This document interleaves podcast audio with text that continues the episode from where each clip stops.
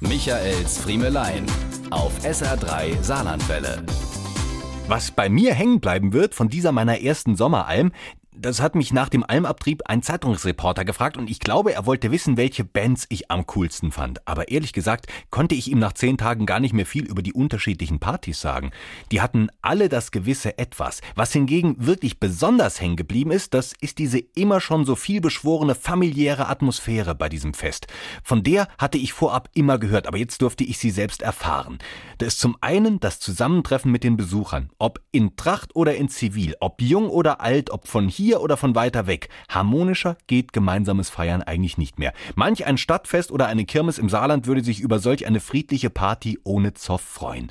Und dann das Miteinander der Almmannschaft. Helfer, die alle zu nennen fast gar nicht möglich ist. Das Orga-Team vom Landkreis, die Leute vom THW und DRK, die Wirte, die Techniker, die Shuttlefahrer und, und, und. Darunter nicht wenige Menschen, die sich extra zum Helfen auf der Alm zehn Tage Urlaub genommen hatten.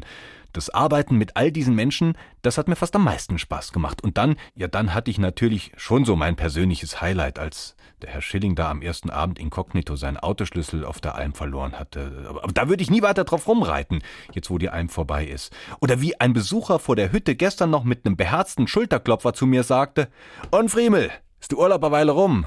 Diese und mehr von Michaels Friemelein gibt's auch als SR3 Podcast.